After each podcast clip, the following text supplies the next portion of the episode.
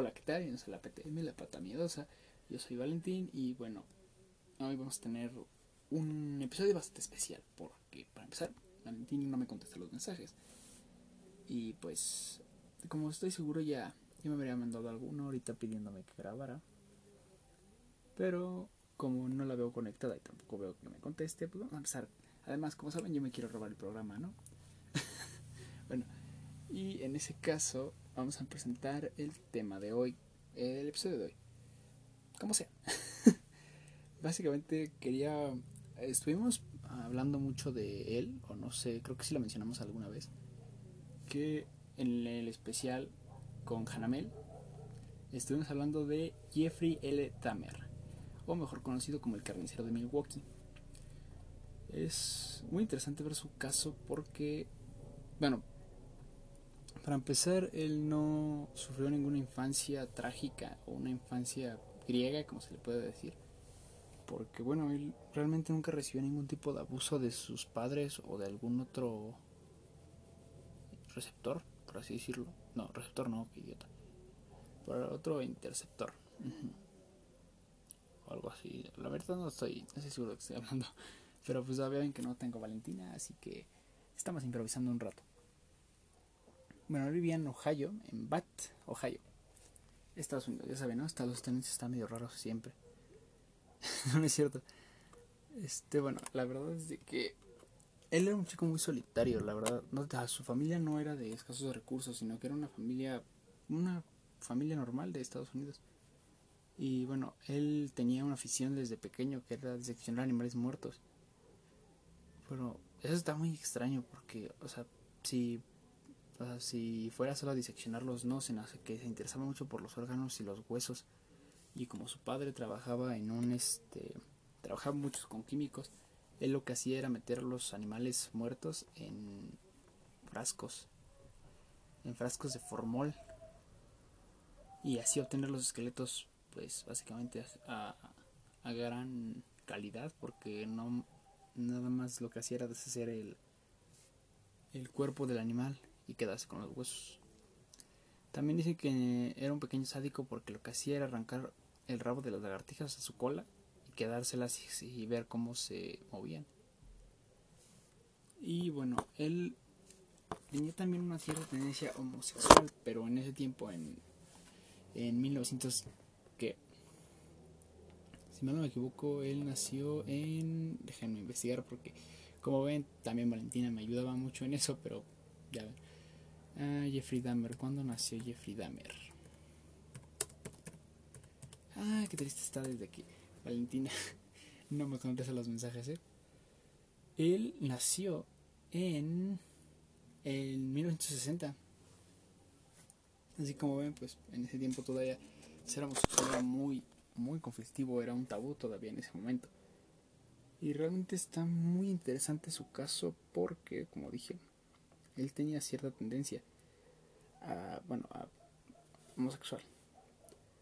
Y en, ese caso, como en, ese tiempo estaba tan, tan mal hablar de eso, él se sintió muy mal por, su inclinación sexual. Y bueno, y ya no, nadie conocía que él tenía esa tendencia, pero también... Bueno, ah, el chiste es de que Wow, oh, miren lo que estoy leyendo ahorita. Él decía que, o sea, no tenía esa tendencia, pero por alguna razón tenía un, una fantasía, por así decirlo, que era que su, su amante o la persona ideal que tenía en mente era que él lo controlara. Él controlara todo y no, y no le hiciera nada. A él le gustaba que sus víctimas estuvieran inmóviles. Mira, Ah, estaba en el ejército. Eso sí también lo había visto en algún momento de que la mayoría de los asesinos que se pueden encontrar, o bueno, o sea, que asesinos seriales que he visto, sirven en el ejército. Eso está muy extraño.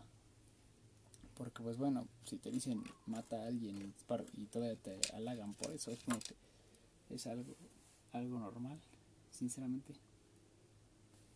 Y bueno, como les dije, este eh, Jeffrey tenía esa inclinación y como nadie presentaba, al menos con, con aceptación sus gustos, lo que él hacía era drogarlos o emborracharlos para después matarlos. Y bueno, cuando asesinatos fueron muy interesantes porque, bueno, el primero fue muy joven realmente, con 18 años, eh, bueno, una ocasión su madre lo dejó en su casa durante algunas semanas. Su padre, como bien dije, ya trabajaba en algún tipo de laboratorio, creo, y él no estaba en, en su casa y tampoco su esposa le avisó que, que había salido y que había dejado a su hijo, a Jeffrey, junto con su hermano, porque creo que él tenía un hermano, no estoy muy seguro de esto. Bueno, después de esto, él quedó solo en su casa y, y ahí pues todo se descontroló, ¿no? Él materializó una fantasía que era recoger a alguien en una autopista y ejercer un total control contra él. O sea, tener todo lo que... O sea, supongo que tenerlo secuestrado porque no le entiendo muy bien a esto. Pero bueno, supongo que eso era eso. Era eso. Entonces Jeffrey salió en el auto y recogió a alguien de la carretera. Después de tiempo estuvieron bebiendo, estuvieron drogándose, porque pues, creo que era lo que estaban haciendo. Y bueno, después de esto, él está con él, pasa un buen rato. Y entonces el chico le, dice, le dice que ya tiene que irse, ¿no? Que ya, ya estuvo mucho tiempo ahí quiere marcharse. Y en ese momento Jeffrey lo, lo detiene y lo mata con una barra de hacer pesas, con una barra de metal, supongo yo. Lo cual ya después de ahí empezó a hacerse más frecuente, si mal no me equivoco. Después de ahí fue a los 18 años. Luego, 8 años después, eh, encontró un amante y le pasó una buena noche con él en un motel, supongo yo, y cuando despierta lo encuentra muerto acostado con él. Después, bueno, él, él lo dijo en la corte, ¿no? Que él suponía que lo había matado porque tenía marcas de defensa en sus brazos y de ahí igual, como digo, van sus ataques van cada vez más seguidos porque primero fueron ocho, eh, ocho años después. Después de esto fueron solamente 5 años, cometió dos crímenes en solo 5 años. En uno en 1988, 1988, otro en 1989 y cuatro en 1990. Ah, no, fueron 6. Y hasta que fue detenido en julio, en julio de 1991. Wow. Eh, sus, bueno, sus matanzas, como dije, si regularmente eran eran experiencias, o sea, no no no estaban relacionadas con algo, simplemente era, bueno, creo que todos eran hombres y que todos tenían algún tipo de abuso. Pero fuera de eso, creo que no tenía ningún otro tipo de de de patrón, por así decirlo. Bueno, y algo también que caracteriza al carnicero de Milwaukee fue que guardaba trofeos, esos, trofeos como lo hacía con los animales, que guardaba los huesos u órganos y después se tocaba con ellos, para no mencionar algo más difícil. También en algunas ocasiones comió, comió de, la, de los cadáveres que tenía, para que según él formaran parte de él. Eso está muy interesante, ¿no? Porque aparte, bueno, aparte de, homicida, también es caníbal, lo cual, lo cual es muy interesante de ver en una persona hoy en día porque no tiene ningún tipo de relación. O sea, bueno, ¿qué tipo de relación tiene el, el matar y comer. O sea, ¿cuál es el...? Yo no, no soy muy seguro de eso. Tampoco soy criminólogo. Ah, su detallada confesión, ah, la confesión cuando ya lo arrestaron, lo detuvieron, duró seis semanas. Y ocupó 159 páginas de su texto, ah, de texto. A la bestia. Sí, de hecho, estaba viendo una película, por eso, bueno, por eso quise elegir el tema, porque vi la película y la canción, bueno, ya saben, ¿no? Ese tipo de cosas. Y Tamer tenía un, una fantasía igual, que era construir un apartamento y ahí poder hacer todo lo que él quisiera, porque creo que él tenía ese sueño de tener el control de todo, pero a la vez no tenía control de nada, porque por lo que veo todos los asesinatos no tuvieron ningún tipo de relación. Wow. Miren, aquí dice que cuando la policía lo arrestó en su departamento, encontraron cabezas en el refrigerador, órganos en el congelador, calaveras y huesos en los armarios, sangre en las paredes y un bidón de, o sea, un tambo, un tambo, un bidón de 215 litros con ácido y tres torsos humanos en descomposición. Ah, no, no. No, no quiero ver las imágenes. Creo que nadie quiere ver las imágenes de eso. en mi caso yo no quiero. La verdad nadie quiere. Creo que yo no, yo no quiero, yo no quiero, la verdad no. Y... Ah. Dios, en serio que se... Mm, y miren también esto, o sea, él, él estuvo en múltiples ocasiones a punto de ser descubierto. Por ejemplo, en la primera vez que mató a alguien, que fue cuando tenía 18 años, él se disponía a llevar el cadáver, o sea, el resto, los restos que metió en bolsas de basura. Y bueno, en ese tiempo la policía, pues supongo que se ponía, bueno, igual, ¿no? Siempre están las policías de tránsito.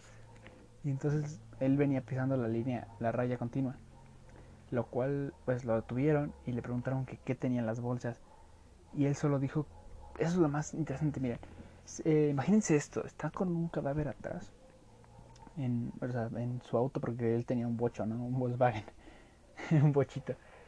Y bueno, él tenía las bolsas y imagínense esto, ustedes están ahí, literalmente las bolsas están ahí al lado de los policías.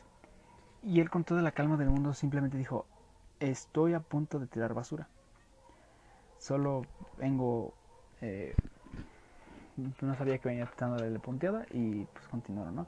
Los policías lo dejan con una multa, pero se van. O sea, imagínense esto. Ya ahí ya se escapó una vez. Ajá. Y eso sucedió a las 3 de la mañana. O sea, imagínense esto. El, el, el, el auto estaba oliendo a, a, cadáver. Y a las 3 de la mañana. Y los policías así como de, ah, sí, seguro va por la policía. ¿Han visto Los Simpson cuando dice, sí, eh, yo también sospechaba que llevaba un cadáver, pero cuando dijo bolsa de cuando dijo que se iba a tirar su, basura, este, me, me calmé. Después de esto, eh, él abusó sexualmente de Conrack Sinfrons, que fue su, una de sus víctimas. Y bueno, después de esto, él baja eh, de matarla, en un, supongo que en, una, en un hotel, ¿no? le, le dan ganas de tomar una cerveza, ya sabes, no matas a alguien y te dan ganas de tomar. Entonces, mientras está tomando, él vuelve a, él, no sé, supongo que se dio cuenta de lo de, ah, sí, acabo de matar a una persona y, se regresa a casa.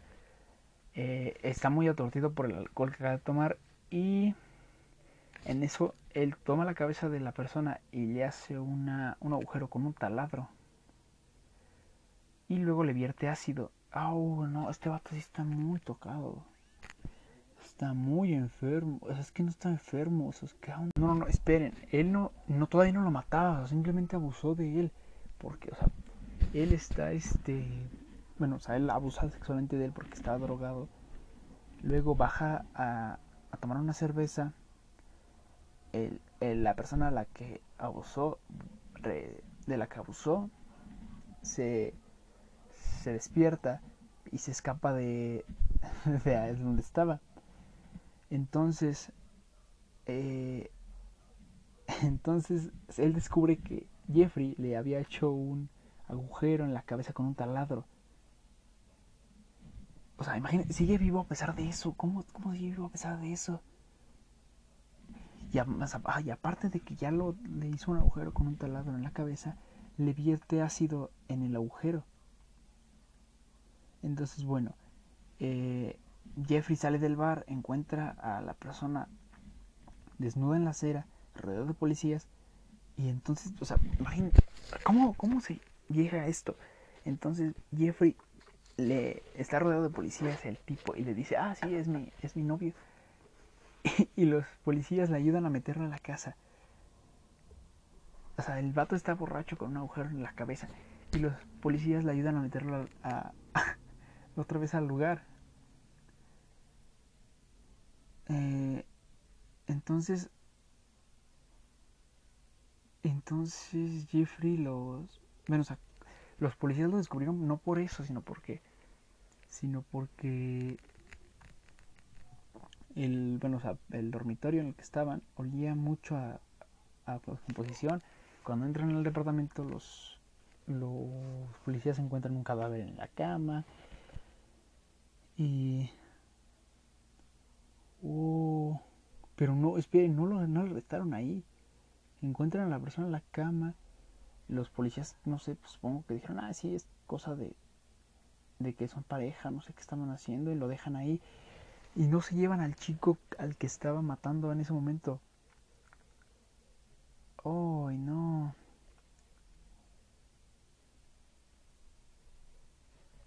Bueno, les digo, eh, la policía deja al chico que tiene el taladro en la cabeza, literalmente tiene un agujero en la cabeza, lo dejan con él y no saben, literalmente no, no sintieron nada, o sea, simplemente o está oliendo a, putrefacción, hay alguien tirado en la cama, el vato está todo drogado y lo deja ahí. Después de esto, eh, Conerac es asesinado por Jeffrey que lo ahorca cinco minutos más tarde después de que se fue la policía. Y entonces eh, tenía 14 años de edad, era su hermano. Entonces su hermano llegó.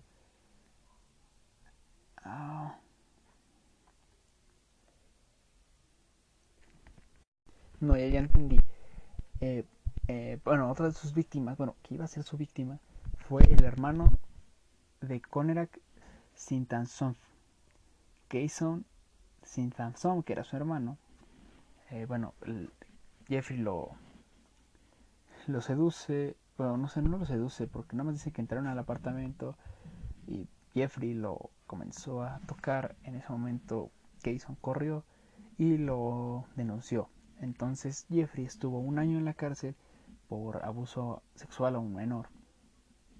Y bueno, después de ese año no, no pasó nada, simplemente la policía lo, no lo investigó ni hizo nada, solo lo encerró por un año. Que bueno, es abuso sexual, debería tener un poco más de,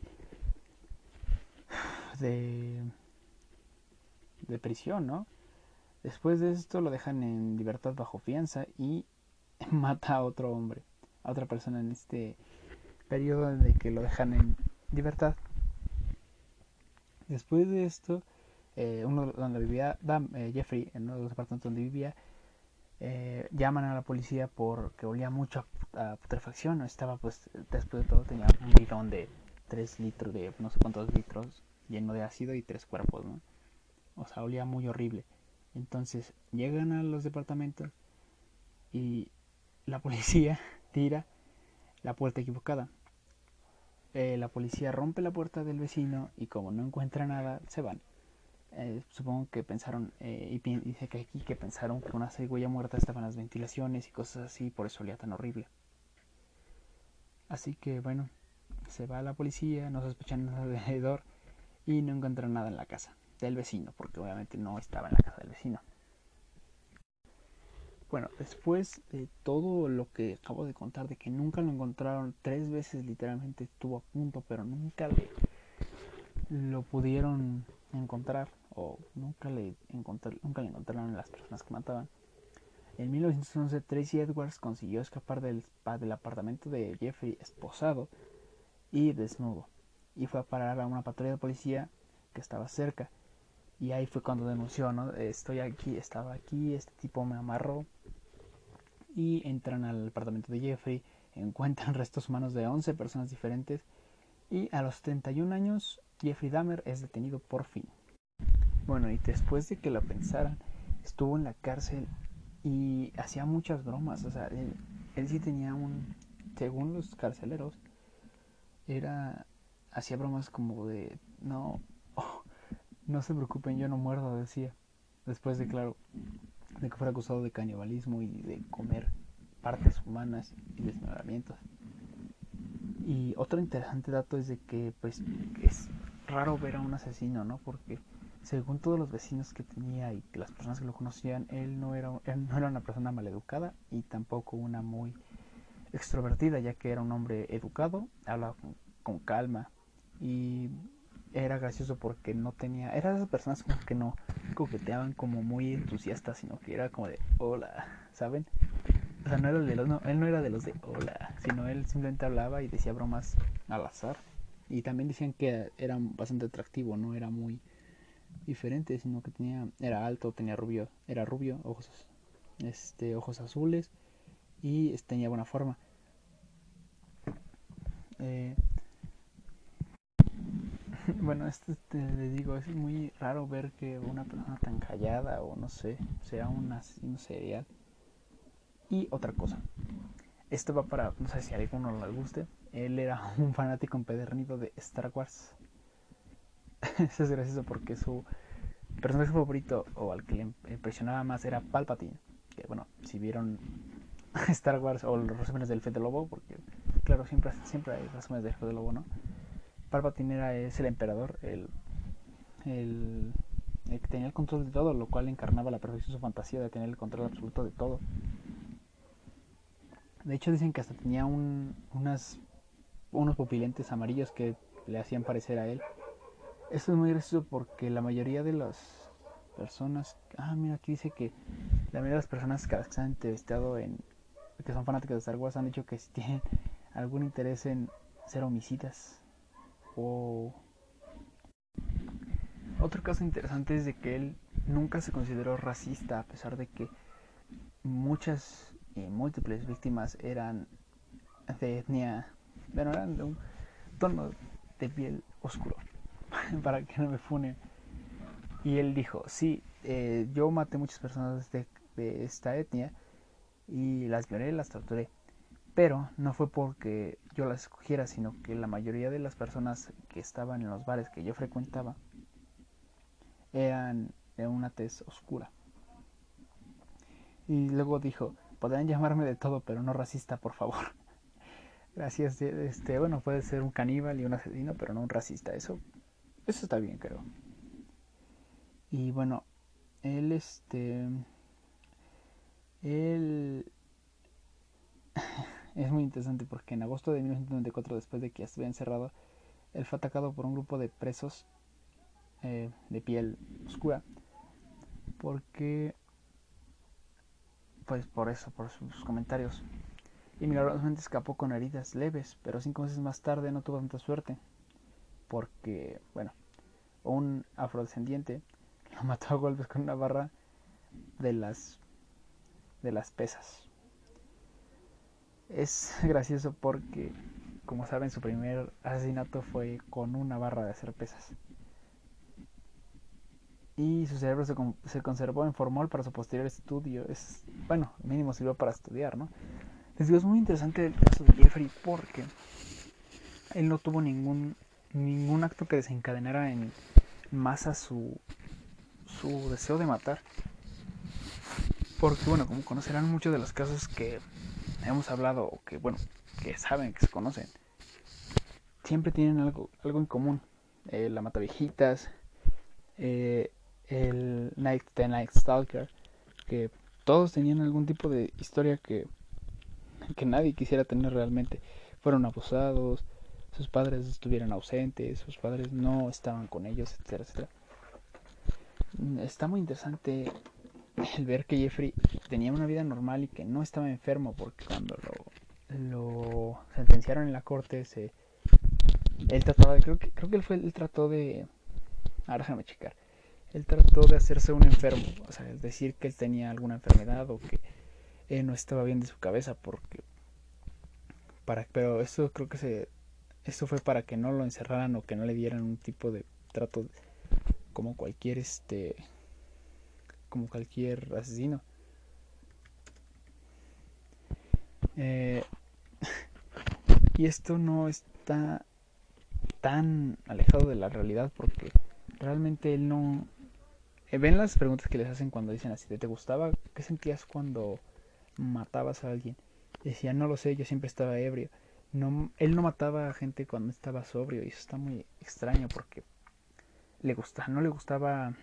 Creo que algo de lo de lo que es más interesante es que él siempre dijo que no le gustaba matar, siempre se drogaba o estaba alcoholizado cuando mataba, pero no le gustaba es, literalmente no, no, no era fanático de este proceso como otros asesinos seriales, que creo que lo que más les gustaba era asesinar.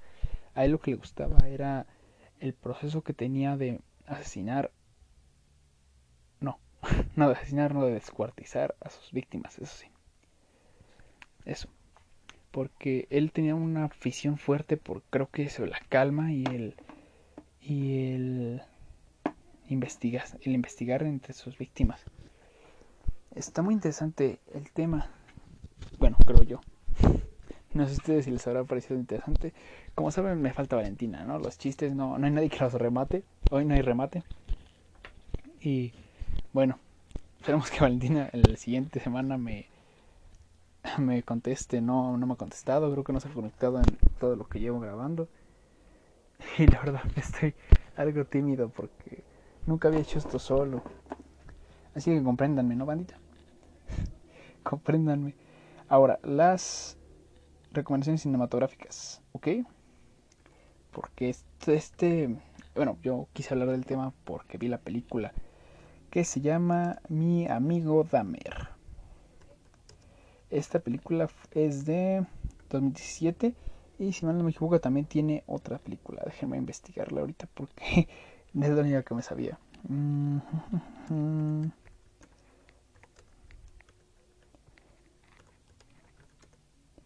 A ver, si mal no que había otra.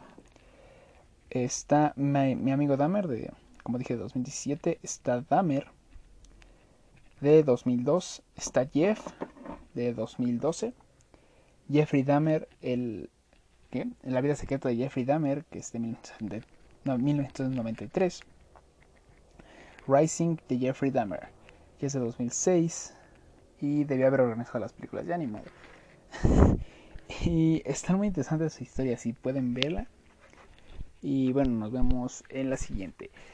También me faltaron, ahora que lo veo, también me faltan las redes sociales.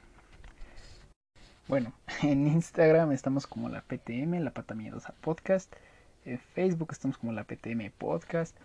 En Twitter como la PTM Podcast. Y bueno, creo que Eso es todo en Instagram. Estoy yo como Valpicosito y Valentina, las redes sociales de Valentina. Creo que está en, Instagram como hija de la chilanga. En Facebook creo que no tiene Facebook. Y en, y en Twitter como la otra Valentina. Eso es todo por hoy. Y creo que, que debería haberme rifado más tiempo. Pero si no hay remate y no hay nadie con quien hablar y con quien desviarme del tema, pues está muy difícil, ¿no, banda? Hasta luego.